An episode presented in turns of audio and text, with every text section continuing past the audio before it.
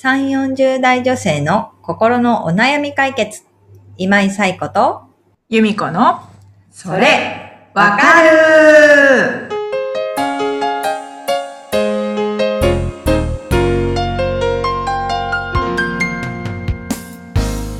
はい。ということで、えー1月第3週のそれわかるが始まりました。皆さん、こんにちは。こんにちは。はい。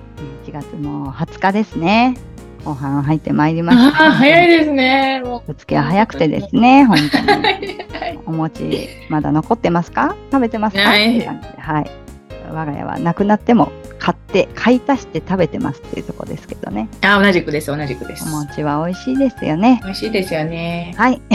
ということで、えがらりと話題を変えまして、はい。えー本日も皆様からお悩みお寄せいただきましたので、由美子さんご紹介をお願いします。はい。プーさん46歳の方からです。はい。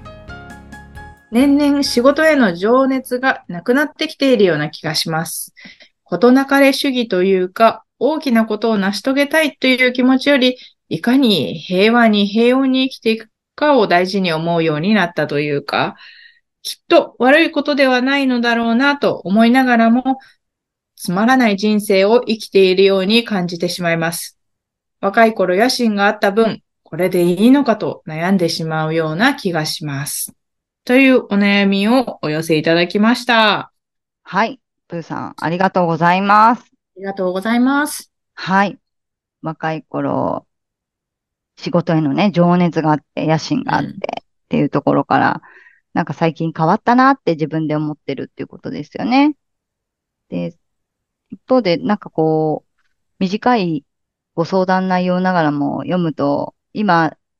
いかに平和に平穏に生きていくかを大事に思いつつも、それがうん、こう、つまらない人生を生きてるように思える、みたいなうん。ところがあるのかなっていう。若い頃の、まあ自分とね、比較すると、年月を経て、いろんなこと経験して、いろんなことを感じて、考え方が変わるっていうのはあるのかなというところではありますけれども、うん。ちょっとここの参考にしていただけたらなというところで、えー、エリクソンさんのうん発達段階論、ね、ライフサイクル、えー論みたいなところをね、ちょっとお話しできたらなというふうに思います。で、これは何かというと、エリクソンさんが、えー人生発達段階を、えー8つ、8個に分けて考えたものですということなんですけれども、その中で、えープーさんが、えーのが46歳ということなので、あの、今、第7段階、壮年期っていうところにいるわけですね。で、壮年期って、えっと、まあ、だいたいこう、えー40歳ぐらいからうん。うん。65歳、まあ仕事を終えるぐらいまでの。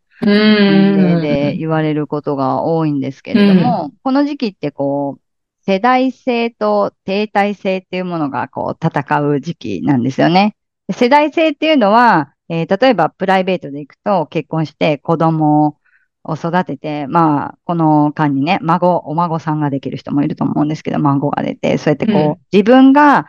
自分のものを何かこう受け継いでいく人がいるっていう感じ。で仕事で行くと、まあ仕事でもね、あの上の方の役職になってきたりとか、えー後輩を育てたりとか、うん。えー自分と同じような、えー役職ができるように、もっとね、上の人を育てていくみたいなね、うん。ところ。ただ後輩がいるっていうだけじゃなくて、部下。うん。を、うん。部下が上司になれるように育てていったりとか、うん。いうところで、えー世代性みたいなのがあるわけです。うん。でうん。これを考えると、えっ、と、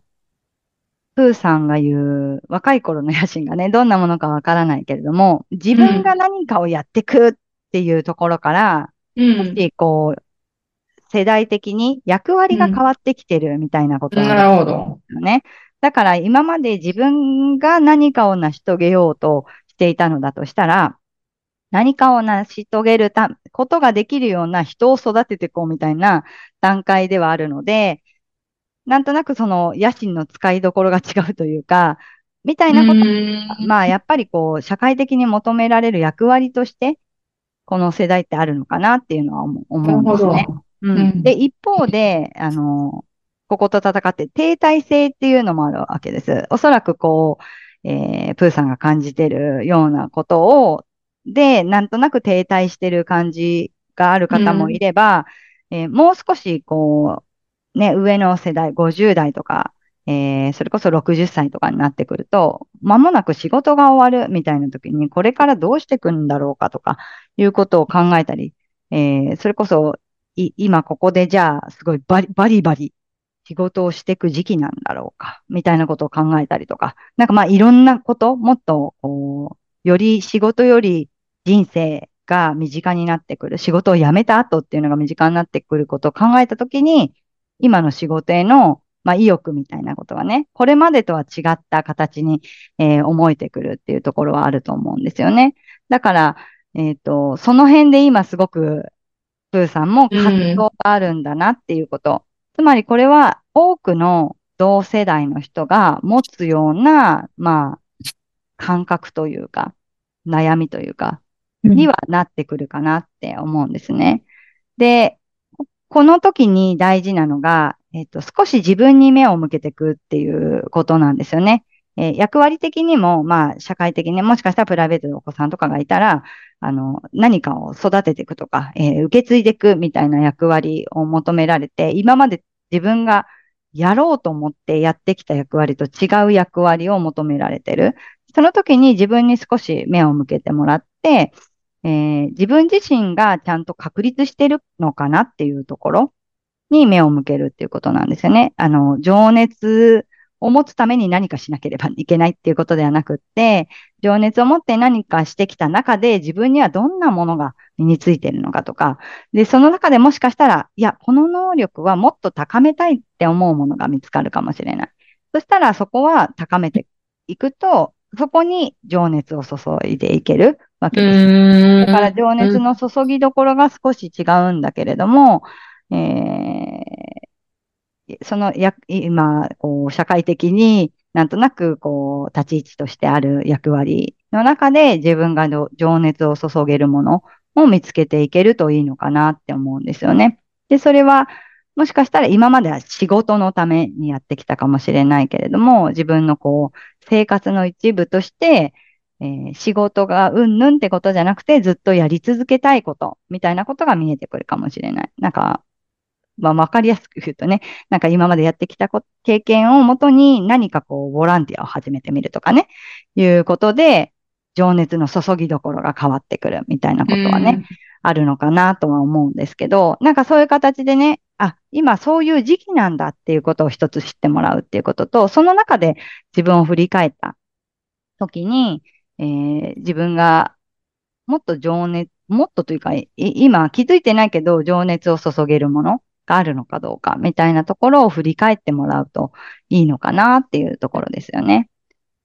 そう、このぐらいの世代になると、まあ役割って、こう社会的な役割って一つじゃなくなってきてたりもするのかなって思うんですよね。うん。なので、あのーそのいろんな役割の中で、えー自分がよりこう、高みを目指したいものだったり、もっと身につけたいものだったり、自分磨き的な ことでうん情熱を注げることを見つけていけたらいいのかなというのは思います。で、やっぱり、まあ体力的にもそうだし、若い頃と同じように情熱を注ぐっていうのは、まあ、いろんなものに対して仕事だけじゃなくても、例えば趣味とかでも、あの、若い頃とは同じように情熱注げないっていうのはあると思うんですよね。でも、まあ、今の、今ある体力の中でとか、今ある、その、生活の中で、えー自分が楽しめることを見つけていくっていうのはすごく大事かなっていうのは思います。で、もう一つなんか、あの、このライフサイクル理論でいくと、これまでの、えー今、さっき7段階って言ったんですけども、まあ、1から6までやって、乳児期、幼児期、前期、後期と、えー児童期と、えー青年期、成人期ってあるんですけど、なんかその、その中で、こう、積み残した課題っていうんですかね、獲得できなくなった課題が、まあ、出やすくなってくる時期でもあるっていうのは言われてるんですね。だから、さっき自分をちょっと振り返ってもらってって言いましたけれども、あ、もっとこうしたかったなとか、いうことがあったら、うんえっと、まだ、まだというか、今取り戻せる時期でもあるのかなっていうのを思うので、あ、そういうものってあるんだろうかっていうことを振り返ってもらうのも一つかなっていうのはうん。思います。うんということでね、ちょっと、えっ、と、参考になるかなと思って、エリコソンさんの、えーライフサイクル理論っていうのをお伝えしました。あの、よかったらね、ネットとかにもいくらでも情報が出てくるっていうのがあるので、うんあのーライフサイクル理論って調べ、エリクソンとか入れるだけでも出てくると思います。ちょっと見てもらって、あ、自分はこういう時期なんだなっていうこととかを、あの、振り返ってもらえたらいいかなと思ってます。うん。でも、なんと、なんていうんですかね。今、えっと、プーさん46歳で、私今年45歳になるので、あ、同じ時期なんだなと思って、うん。ね、うんあの、お話ししながら、そうか、自分も振り返った方がいいんだなっていうことを今感じたりもしているところですね。うんうん。ゆむこさんいかがですか？ライフサイクル理論。うん。あの、確かにその役割が、もう毎、うん日々の生活の中で毎日、まあうん朝起きてとか身支度して仕事行って、うん。で、帰ってきてってやると、その、なかなかこう自分の役割が変化して、社会的な役割っていうか、そういうのが変化してることに気がつかないまま時が流れてるっていうのも確かにあるなと思って。うんうんうんうんうんうんそうですよね。うん。うんやっぱ毎日忙しい、何かと目まぐるしいからね。うんうんううんん。そうなんだ。そう。まあそういった時に、今、なんか、なんか、こう、し、プーさんがね、し、しっくりこないっていうか、うん。うん。うんな、何か、うん、もういいの、こんな感じなのかな、どうなのかなって悩んでるとしたら、本当に、その今までを振り返るすごくいいうんうん。タイミングっていうか、ううんうんうんうん。ん。そうですね。その情熱を注ぐものを振り返、注げるものを振り返るっていうのもすごうんくうん。いい時期なのかなって、うんうんううん。ん、思いました。確かにね。な、ゆかさん言うように、気づかないうちに役割が変わってて、うん。気づいてないからこそ同じようにしないといけないって思ってるとね、う、いうんのがあるのであれば、うん、今こう、押し流されるように立ち位置が変わってきてたんだ、みたいなことをね、うん。振り返るのはすごいいい時期ですうん、よね。